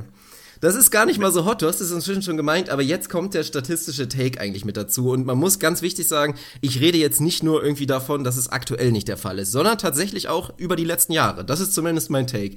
Und jetzt kommt so ein bisschen die Stat-Recherche. Ich hole mal kurz ein bisschen Luft. Aktuell in dieser Saison, wir haben ja jetzt drüber geredet, 36,9 Prozent, natürlich noch deutlich überdurchschnittlich, aber auf keinem elitären Niveau. Aktuell unter allen Dreierschützen, die qualifiziert sind für die Rangliste der besten Three-Point-Percentage, ist er Platz 60 aktuell. Und Shoutout an Otto Porter ist tatsächlich aktuell die Nummer 1 der NBA. Ja, was auch mal so ein bisschen, bisschen verrückter Fakt ist und zeigt, wie schnell sich das ändern kann in der Saison. Aber was wirklich interessant ist, wenn man mal guckt, bei all den Leuten, die qualifiziert gewesen wäre über die letzten drei Jahre der Dreierschützen, dann ist Kevin Durant immer noch nur auf Platz 26. Um die Top 10 mal kurz zu erwähnen, Platz 1 JJ Reddick, dann Kyle Korver, Curry, Clay, CJ McCollum, Jared Dudley, Kawhi Leonard, Eric Gordon und Chris Middleton. Und wenn ihr jetzt natürlich sagst, ja, da sind ein paar Jungs mit bei irgendwie, die werfen halt nur zu wenig und das zählt ja irgendwie alles nicht so richtig, dann habe ich die ganze Suche mal angepasst. Nur Leute, die mindestens so viele Makes hatten wie Kevin Durant, was den Dreier angeht. Und auch da ist er über die letzten drei Jahre nur Achter. Vor ihm JJ Reddick, Kyle Korver, Stephen Curry, Clay Thompson, CJ McCollum, Eric Gordon, J.R. Smith und Danny Green. Und dann habe ich auch mal ein bisschen weiter geguckt. Natürlich geht's nicht nur irgendwie um den Dreier. So, das ist ganz klar. Es geht auch allgemein um den Jumper, viel um Midrange. Auch da ist Kevin Durant natürlich normalerweise sehr, sehr gut. Auch in dieser Saison. Aber dann habe ich einfach mal geguckt und festgestellt, es gibt Leute, die sind bessere Dreierschützen als er über die letzten Jahre. Und es gibt auch Leute, die sind zumindest ähnlich gut in der Midrange. Das ist vor allen Dingen J.J. Reddick, ein Kyle Korver, ein C.J. McCollum. Das war's dann auch schon so ein bisschen. Die anderen sind deutlich schlechtere Midrange-Shooter, aber dann teilweise deutlich bessere Dreierschützen. Von daher wiegt sich das vielleicht so minimal auf, aber dementsprechend komme ich zu meinem Fazit. Aktuell ist Kevin Durant oder nicht aktuell, über die letzten Jahre ist Kevin Durant einfach kein Top 5 Shooter in der NBA gewesen. Und dementsprechend ranken wir jetzt unsere Top 5 Shooter in der NBA über die letzten Jahre. Also die aktiv sind gerade. Ja, dann leg mal los, weil ich wusste nicht, dass wir sie ranken. Insofern muss ich da natürlich mich ein bisschen minimal zumindest im Kopf drauf vorbereiten. Also hau du mal raus, wen hast du am Start? Ja, über Platz 1 und Platz 2 müssen wir, glaube ich, nicht reden. Also auch wenn es dementsprechend nach meiner Analyse einen statistischen Case dafür geben würde, theoretisch, dass es nicht unbedingt Curry und Clay auf Platz 1 und 2 sind, kann man das trotzdem so stehen lassen. Also gerade wenn man Schwierigkeitsgrad mit einberechnet, reine Mechanics, gerade bei Clay Thompson, dann hast du da völlig recht und gehe ich da auch d'accord mit wirklich der Aussage, das sind die beiden besten Shooter der NBA-Historie. Also da sind wir auf jeden Fall einer Meinung. Was dann aber interessant wird, sind wirklich Plätze 3 bis 5. Und da ist für mich auf Platz 3 dann doch relativ deutlich. Man muss es belohnen. Nicht nur wegen der letzten Nacht, da bin ich jetzt vielleicht minimal biased. Kyle Korver hat ja wirklich gestern völlig Feuer gefangen. Muss ich sagen, über die letzten Jahre und nicht nur die letzten drei, wie stabil Korver auch wirklich davor war, ist er für mich immer noch aktuell der drittbeste Shooter in der NBA. Finde ich stabil. Den Case kann man, kann man mit Sicherheit machen. Bei mir würde dann tatsächlich wahrscheinlich JJ Reddick den Nord bekommen, also beziehungsweise Kevin Durant, wenn du so willst. Die Frage ist ja immer, auch da mal wieder Kontext. Also natürlich kannst du jetzt rein von den Shooting-Metriken sagen, JJ Reddick ist der effizientere Shooter, in Anführungsstrichen, wenn es wirklich ums Thema Shooting geht, als Kevin Durant. Lass Kevin Durant die gleichen Würfe nehmen wie Reddick und Reddick die gleichen wie Durant. Das sieht wieder vollkommen andersrum da aus. Da gehe ich voll gegen also, übrigens. Also lass Kevin Durant mal diese voll aus dem Sprint, ich fall zur Seite. Ja, ich meine nicht den, ah, natürlich. Und offen sind die Würfe von Kevin Frage. Durant in der Saison auch. Also klar, also, ne, es ist viel mehr off the dribble, das ist natürlich ganz klar und dementsprechend vielleicht schwieriger, aber da würde ich nicht unbedingt sagen, dass das stimmt. Ich meine auch nicht, dass Kevin Durant jetzt vom Flügel hochrennen soll und im Sprung sich drehen soll und so ein als Seven Footer halt den gleichen Wurf nehmen soll, den JJ Reddick nehmen soll. Aber natürlich muss man das Thema, was sind das für Würfe? Kommen sie aus einer Isolation? Kommen sie komplett offen aus einem aus einem Handoff? Was weiß ich? Wo kommen sie her?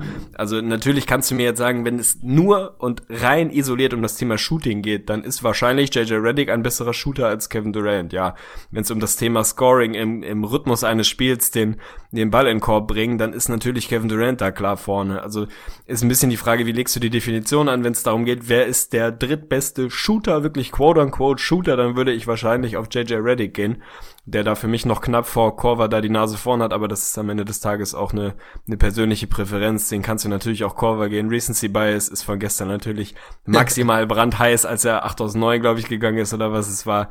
Also die sind da beide elitär unterwegs. Ist einfach ein schöner Wurf von beiden haben da absolut beide in ihren in den Top 5 Platz verdient. Ich gehe mal davon aus, dass Reddick bei dir da auch mit auftaucht. Ja, ja, das ist jetzt, also das hättest du absolut tauschen können. Das habe ich auch so einfach spontan mich für Korver entschieden. Wahrscheinlich wegen der letzten Nacht. Aber JJ Reddick ist wirklich dicht dahinter. Der dieser Saison zumindest der leicht schlechtere Midrange-Shooter ist. Aber um das nochmal ganz klar zu sagen, du hast das völlig richtig analysiert. Dass natürlich Kevin Durant vielleicht sogar der beste Scorer der NBA aktuell ist. Das steht wirklich außer Frage. Aber das ist für mich so ein bisschen so eine falsche Annahme. Weil tatsächlich ist es so, ist es nicht unbedingt Auslegungssache. Es herrschte einfach so ein bisschen die falsche Annahme, dass Kevin Durant wirklich als absolut elitär elitärer Scharfschütze geht, wirklich als reiner Shooter, also gerade der Begriff reiner Shooter. Und das ist er für mich dann letztendlich schon natürlich irgendwie auf einem elitären Niveau, klar, aber noch mit Leuten, die, die vor ihm sind. Jetzt habe ich, glaube ich, mich minimal contradicted, weil ich vorhin gesagt habe, elitär nicht. Aber ihr wisst, glaube ich, was ich meine. und jetzt machen wir dann eigentlich weiter mit Platz 5, der dann wirklich noch so ein bisschen den Unterschied macht. Weil man könnte Durant schon irgendwie auf die 5 setzen, wobei ich da auch noch andere Leute rein vom Shooten her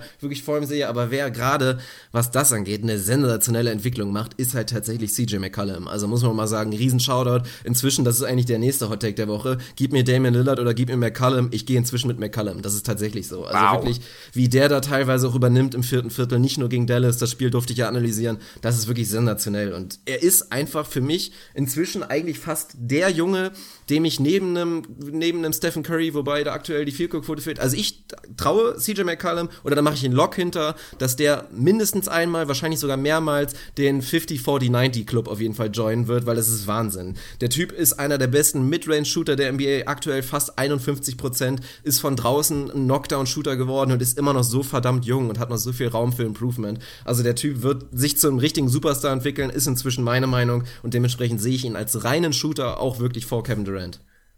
Ist langweilig, ist bei mir tatsächlich auch CJ McCollum. Da fällt mir auch niemand anderes ein, den ich da vorsehen würde. Um den Bogen nochmal zu KD zu schlagen, was deine letzte Aussage angeht, die würde ich unterschreiben. Also wenn es wirklich darum geht, die reinen, isolierten Shooter zu nennen, dann gibt es sicher Jungs, die davor Kevin Durant sind. Wenn du es ein bisschen erweiterst und sagst, wen will ich irgendwie einen der letzten, einen, einen der entscheidenderen Würfe nehmen, dann ist KD da für mich ganz, ganz, ganz weit vorne unterwegs. Auch ansonsten ist er natürlich ein elitärer Shooter.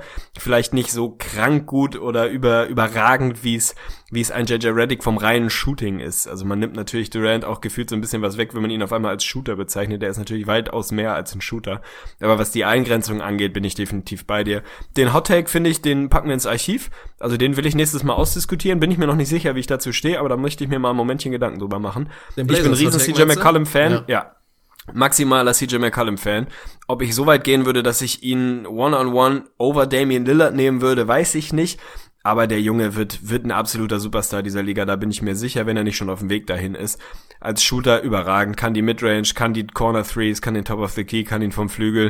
Also da bin ich bei dir, gehört mit in die Liste. Insofern leider Gottes Redundanz, Langeweile, ich kann hier niemanden anderen mehr, mehr in den Ring werfen. Ja, das ist doch ganz schön, dass sich da wirklich aus diesem Ding, was du eigentlich als langweiliges Thema abgehakt hast, dann doch nochmal eine 10-Minuten-Diskussion erarbeitet hat. Stabil. Nee, nochmal kurz zu McCallum. Einmal so wirklich ganz kurz zu sagen, ich sehe vor allen Dingen auch, beide sind schlechte Verteidiger, aber ich sehe schon eine wegen der körperlichen Voraussetzungen bei McCallum einfach deutlich mehr Potenzial, ein durchschnittlicher Verteidiger zu sein. Und wenn er das schaffen würde, dann hat er für mich overall wirklich mehr Potenzial als ein Damian Lillard. Aber gut. Finde ich gut. Isolation. Isolation, ich übernehme. Isolation. Okay, du übernimmst. Wie isolieren auf dem Flügel für Tegli, weil es eine Frage gibt, die ich mir mitgeschrieben habe und damit du auch mal vorsenfen kannst und ich dann hinten raus meinen Kram dazu geben kann.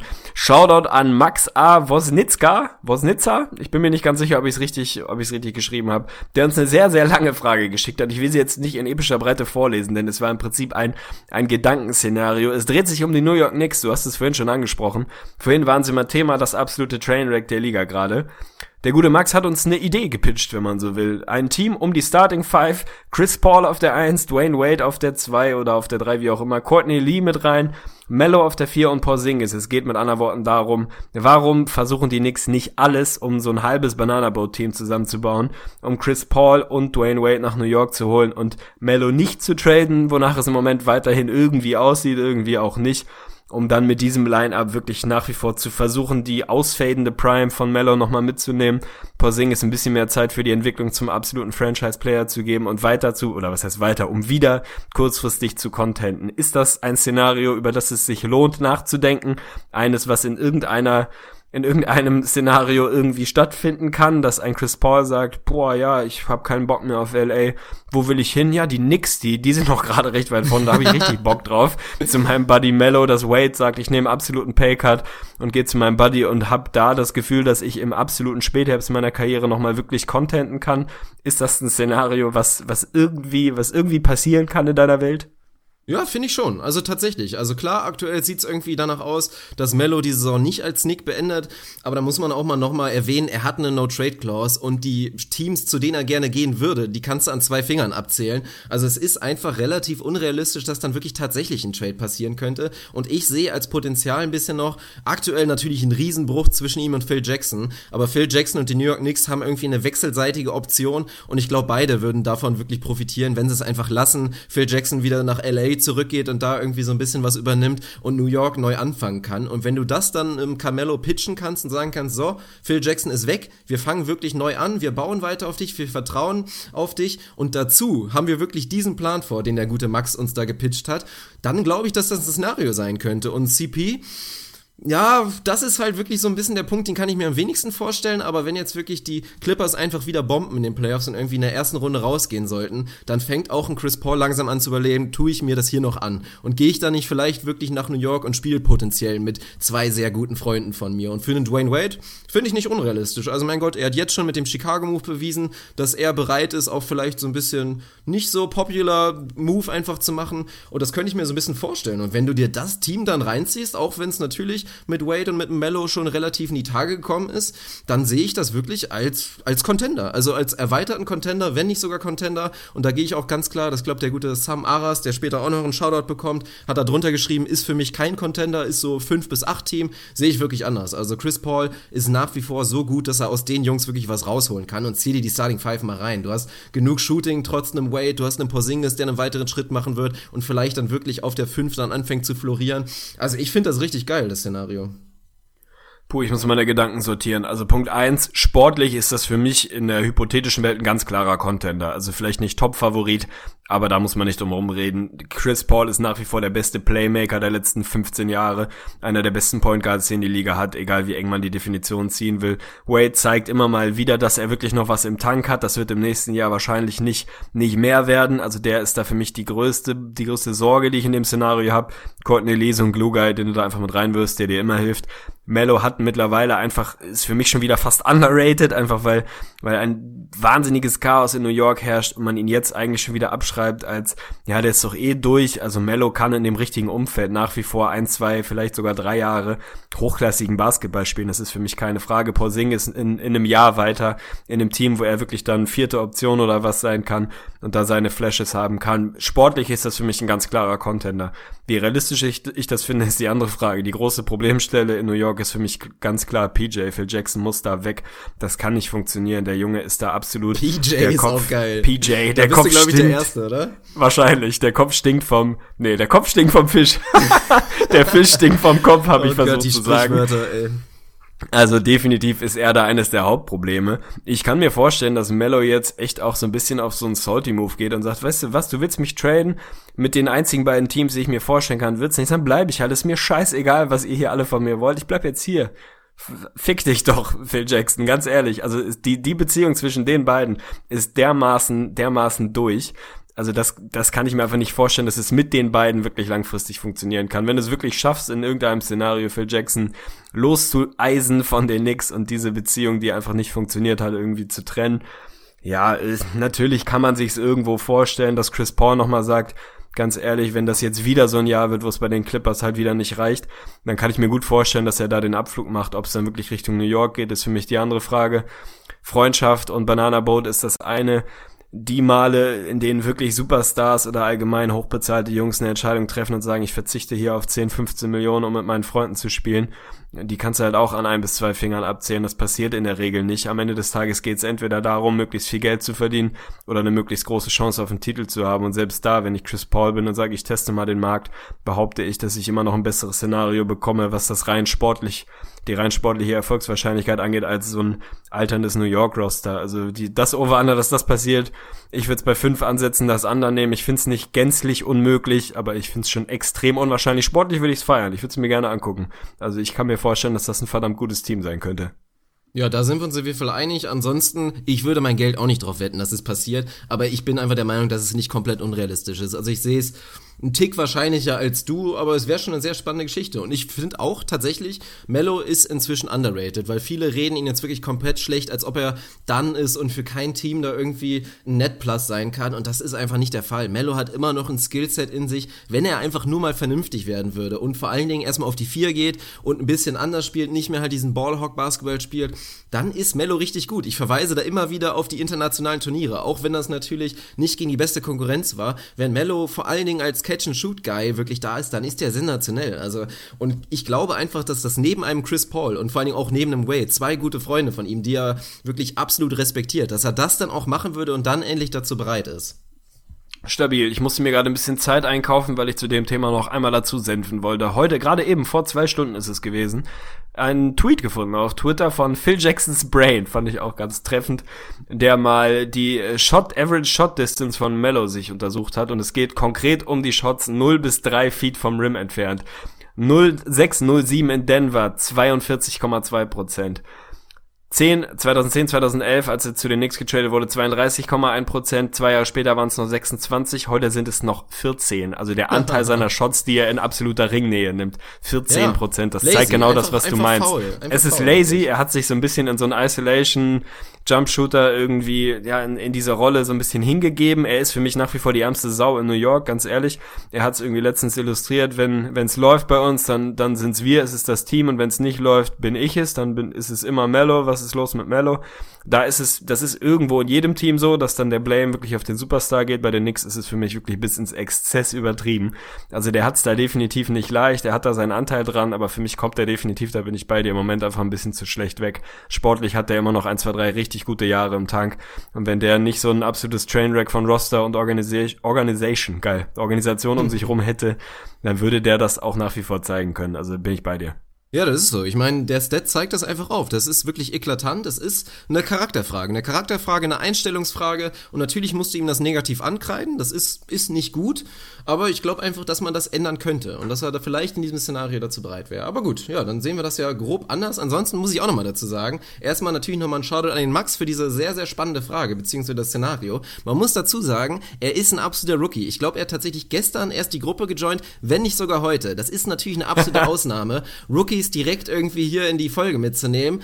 Ja, macht man normalerweise nicht, genauso wie Rookies normalerweise nicht direkt ins All-Star-Game gehören. Also fühl dich geehrt, Max. Die Frage war so interessant, dass wir es trotzdem gemacht haben. Ja, bleib weiter dabei, Shoutout. Wenn der Rookie schon Vögli ready ist, dann kann man ihn da auch direkt mit reinziehen. Einfach mal ins kalte Wasser werfen und gucken, was Vögli passiert. ready. Das, das gefällt mir richtig gut. Hat er verdient. Ich habe noch eine Frage am Start. Ich habe nämlich nochmal mitgeschrieben. Ich weiß nicht, ob du noch was anderes für mich parat hast, aber ich möchte auch einfach den Namen nochmal aussprechen, denn der Gute, er ist hier auch nicht, nicht zum ersten Mal Gast. Flowlow the Carrion Crow, nach wie vor einer der besten Namen in unserer Facebook-Community und du hast es letztes Mal schon gesagt, das historisch beste Facebook-Profilbild, was man haben kann mit David Hasselhoff zusammen, da geht einfach nichts drüber. Hat uns eine, ja, ich nenne sie einfach mal ein bisschen plakative Frage gestellt und ich bin gespannt, wie du dazu stehst. Er möchte von uns wissen, wird Terence Ross in seinem Leben noch ein ernstzunehmender NBA-Spieler? Denn er wird ja nun bald seine Prime erreichen. Ja, ist glaube ich so ein bisschen eine Definitionsfrage, wie man jetzt einfach ernstzunehmend so für sich definiert. Und da würde ich sagen, nach meiner Definition ist Terence Ross jetzt schon ein ernstzunehmender NBA-Spieler. Also ich finde einfach, natürlich habe ich auch nochmal seine Stats gecheckt, aber auch vom Eye-Test her, ich finde, er spielt eine gute Saison. Es ist halt so ein bisschen so eine andere Rolle. Inzwischen ist es so ein bisschen abgehakt, dieses Thema, dass Terence Ross irgendwie ein richtiger Star sein kann der Liga, dass er auch vielleicht kein Starter ist, wobei ich das nicht unbedingt so sehe. Aber ich finde, er macht seine Rolle gut. Er ist improved. Er hat im Prinzip eigentlich fast jede Saison seine Shooting Splits improved. Er hat immer noch eine sehr, sehr gute Athletik. Flow spricht auf jeden Fall das Richtige an. Er ist erst 25, also hat er auf jeden Fall auch noch ordentlich was im Trank.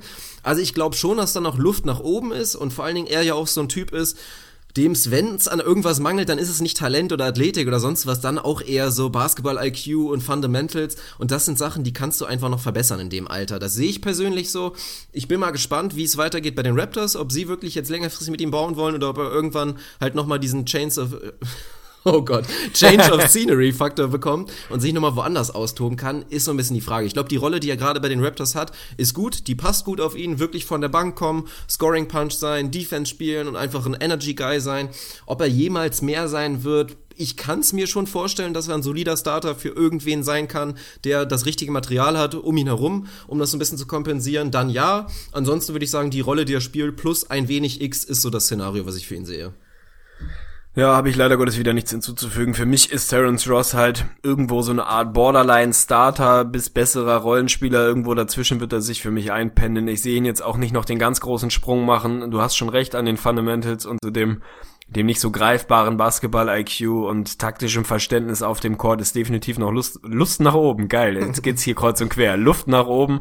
Also ich, ich bin eigentlich auch so weit zu sagen, er ist ein ernstzunehmender NBA-Spieler, was auch immer das heißt. Der ist mit Sicherheit niemand, der jetzt wirklich ein krasser Unterschiedsspieler ist für ein Team, was um eine, um eine Championship competen will. Soweit würde ich dann im Zweifel nicht gehen. Das sehe ich aus ihm auch nicht mehr erwachsen irgendwie. Aber für mich ist er ein besserer Rollenspieler mit Tendenz zum Borderline soliden Starter, wenn er wirklich da noch mal ein bisschen drauflegen kann. Und dann ist er für mich jetzt schon ernstzunehmender NBA-Spieler. Er ist halt so ein bisschen flashy. Seine Windmill-Dunks sind die schönsten überhaupt. Also er, er weckt immer so ein bisschen Fantasie in einem, dass man denkt, da muss da noch ein bisschen mehr gehen. Und darüber, ja, unterschätzt man so ein bisschen, dass er jetzt schon ein ganz solider NBA-Spieler ist. Nicht viel mehr, aber auch nicht viel weniger. Also der tut dir im Zweifel nicht wirklich weh, ist ein vernünftiger NBA-Spieler, also ernstzunehmend, definitiv. Der wird nicht die zweite Option eines richtig guten Teams werden in seinem Leben, aber das muss man auch nicht sein, um ein vernünftiger NBA-Spieler zu sein. Ja, so sieht das aus. Also was sein wirklich seine Ceiling angeht, da geht's natürlich vor allen Dingen um die Defensive. Wenn er die noch richtig, richtig gut ausbauen kann, dann gibt's für jemanden wie ihn athletisch, 3D-Guy, es gibt's da natürlich einen Markt. Aber das wird das Ganze dann limitieren, eventuell auch, wenn sich's nichts tut. Aber ja, es ist doch okay. Ich meine, ein besserer Jared Green zu sein, ist doch schon mal nicht so schlecht. Allerdings, der wäre für mich dann auch eher so das, das, das Negativbeispiel, wo man sich mal fragen muss, ob das noch wirklich was wird. Ja, nee, das ist wahrscheinlich durch und wahrscheinlich hatten wir auch mal das Thema, schafft er es in dieser Saison das erste Mal seit wie vielen Jahren waren es, glaube ich, nicht sein 30-Point-Game zu haben. Aber mal gucken, vielleicht kommt es ja am Ende nochmal, wenn die Starter vielleicht schon ein bisschen geschont werden bei Boston. Es bleibt spannend. So ist es, hinten kackt die Ente. Du, wir haben noch eine Frage, glaube ja, ich, aber ich habe nicht mehr mitgeschrieben. Vor, oder? Gönn dir. Das ist doch spannend. Also letzte Frage. Leonard Kerkeling hat uns gefragt, beziehungsweise er hat uns auf den Hot Seat gesetzt. Also da habe ich jetzt wow. leider den Einspieler nicht, aber Welche Playoff-Serie würdet ihr am liebsten sehen? Oder vor welcher Paarung habt, hättet ihr Angst? Also nicht ein Oder, das war, glaube ich, ein Zusatz. Ja, ich, ich glaube, du hast die Frage richtig ich verstanden. Ich bin mir nicht so richtig sicher, aber fang einfach mal an. Ja, ich fange an. Also ich bin da ein bisschen outside the box äh, gegangen. Natürlich wollen wir alle Cavs Warriors sehen und das wird episch geil. Natürlich würde ich irgendwo auch gerne Warriors Thunder oder so ein Quatsch sehen. Aber ich habe eine Serie im Westen, auf die ich richtig Bock hätte und das ist tatsächlich Memphis gegen Houston. Die kann passieren, wenn man sich die Seeds anguckt. Ich bin einfach ein Freund von diesem, ja ich sag mal, Kampf der Stile, also absolute Antagonisten. Die einen spielen das Spiel auf die ihre eigene Art und Weise, die anderen gehen wirklich 180 Grad diametral in die andere Richtung. Grit and Grind gegen Run and Gun, wenn man so will, oder Seven Seconds or Less, wie auch immer man das jetzt nennen will, was Mike D'Antoni da implementiert hat. Da habe ich extrem Bock drauf. Mir machen solche Serien Spaß. Ich finde, bin wahrscheinlich auch einer der wenigen, der die letzten Jahre, die letzten fünf, sechs Jahre die Memphis-Serien geil fand, der sie sich gern angeguckt hat, ob das gegen die Clippers war oder gegen OKC.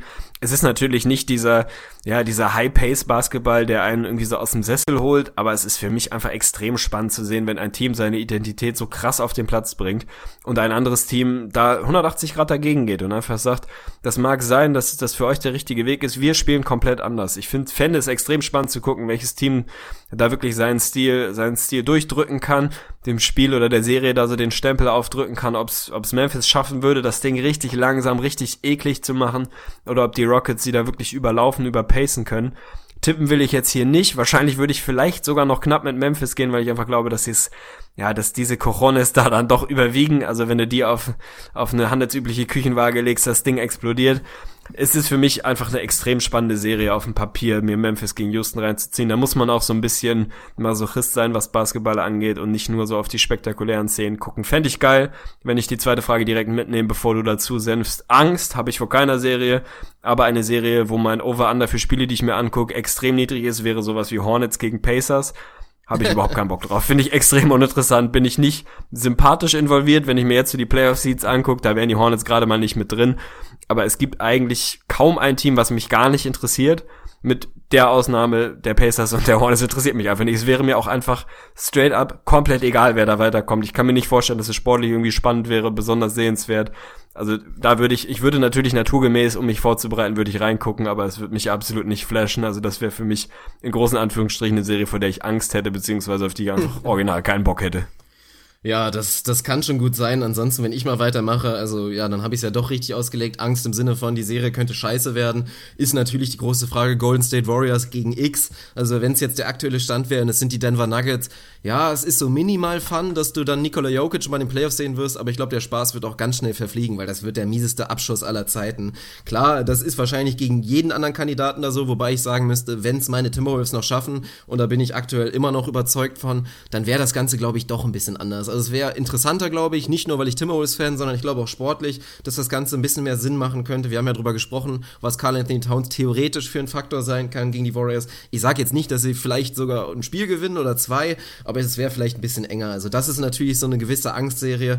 Ansonsten Utah gegen Memphis muss jetzt auch nicht unbedingt sein, ehrlich gesagt. Das könnte dann doch sehr, sehr low-scoring sein und potenziell eklig. Irgendwie Memphis ist ein geiles Team, aber so richtig sehen will man sie eigentlich auch nicht in den Playoffs, außer Chandler Parsons dann wieder da. Das ändert natürlich alles. Ja, das ist so ein bisschen die Sache. Ansonsten, worauf ich mich dann, dann doch auch ein bisschen freuen würde, wäre natürlich Erstrunden-Matchup Houston gegen, gegen Westbrook, also Harden gegen Westbrook. Das wäre natürlich ein absoluter Knaller. Wenn ich in Osten gucke, fände ich, also worauf ich mich sehr, sehr freuen würde, muss man mal gucken, ist auch gar nicht so unrealistisch. Wirklich Erstrunden-Matchup Washington gegen Atlanta. Fände ich persönlich sehr geil. Schröder gegen Wall. Wirklich zu gucken, wäre für mich echt ein ausgeglichenes Ding, würde ich nicht drauf wetten wollen in der Serie. Und was ich auch spannend fände, also ich fände es scheiße, weil in dem Szenario kommen die Bulls in die Playoffs, das hoffe ich nicht, aber es ist leider doch irgendwie relativ realistisch dann noch, weil der Osten unten so schwach Yes. ist. Und Erstrunden-Matchup. Und weil die Bulls so Chicago- stark sind. Nein, natürlich nicht. Aber Erstrunden-Matchup Chicago gegen Toronto. Das wäre für mich wirklich spannend, weil Toronto, muss ich glaube ich nicht groß erklären, haben in den letzten beiden Jahren für Furore gesorgt dafür, dass sie da echt,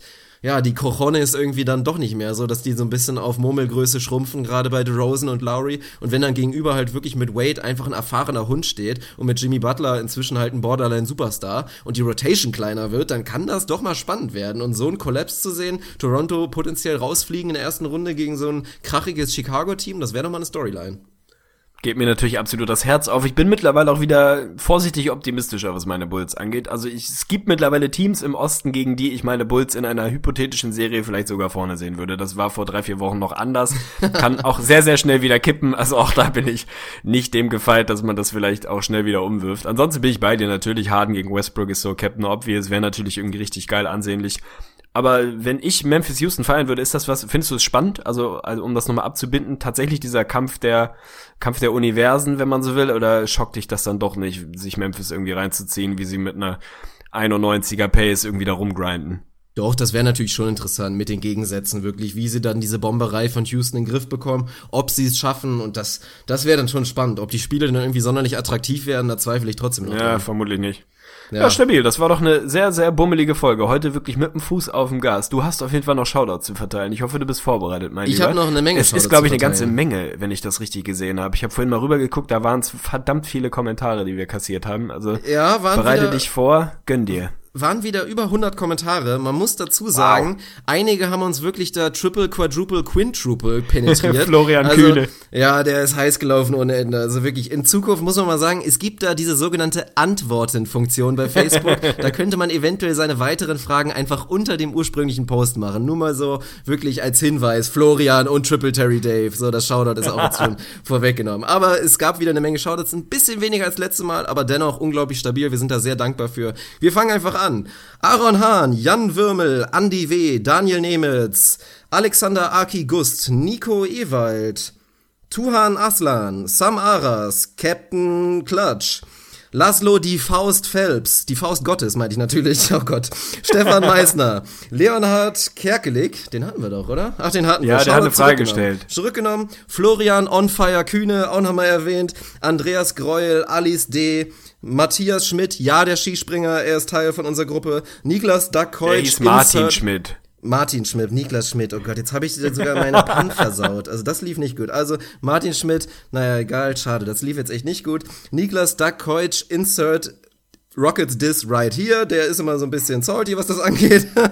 Tobias Fennemann, Oliver Ehrlich, hatten wir schon. Ach Mann, Philipp Nussberg, Andreas Grigic und Malte Arnold. Darius Baumgart hatte ich mir eben noch aufgeschrieben, ging um was anderes. Das waren die Shoutouts. Sehr stabil und auch wenn du es vielleicht nicht hören willst, von mir kriegt Robbie Bubble auch sein Shoutout. Hier. Nein! Kommentarlos, Mann, doch. ey. Man muss auch mal Prinzipien durchstehen müssen. Das ist keine Qualität von dir, Arne. Ja, ich kann auch nicht immer mit Qualität dienen. Mir hat's eine Menge Spaß gemacht heute. Also Shoutout an dich, du bekommst noch eins von mir. Fünkli, willst du eigentlich auch noch irgendeinen? Du brauchst auch noch so einen, so einen Tag, den man dir geben kann, falls man dir mal einen Shoutout gibt. Ist es Fünkli? Hast du irgendeinen Go-To-Shoutout-Namen? Ja, beim Volleyball ist es der RE Funk. Das will ich nicht groß kommentieren, aber das ist es wahrscheinlich uh, aktuell. Na gut, weiß ich noch nicht genau, wie ich das finde. Aber schaut an dich für die Vorbereitung. Hat mir großen Spaß gemacht heute, der Vögel. Ich hoffe euch auch. Vögel Nummer 5 war das. Donnerstag haben wir heute. Zum Wochenende gibt's Episode, weiß ich gar nicht genau, 108, 109, irgendwie so. Also der Counter läuft. Wir sind echt, muss ich auch uns beide nochmal einen Shoutout geben. Wir sind maximal stabil unterwegs. Also wirklich zwei Dinger die Woche. Haben wir jetzt durchgeflockt seit vier Wochen oder so ähnlich, fünf Wochen. Also kann man uns auch mal, kann man uns mal hoch anrechnen. Ich find's geil.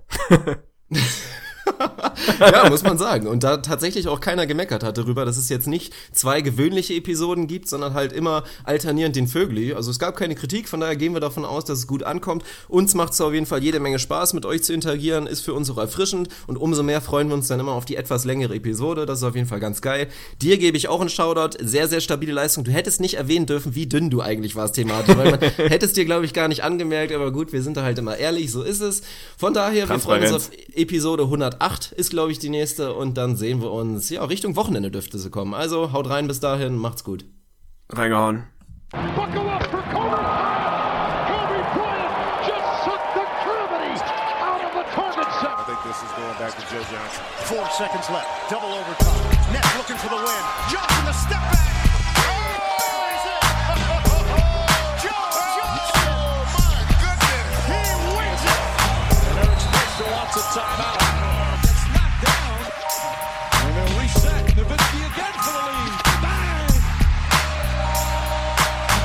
Ins Gesicht von Staudemeyer.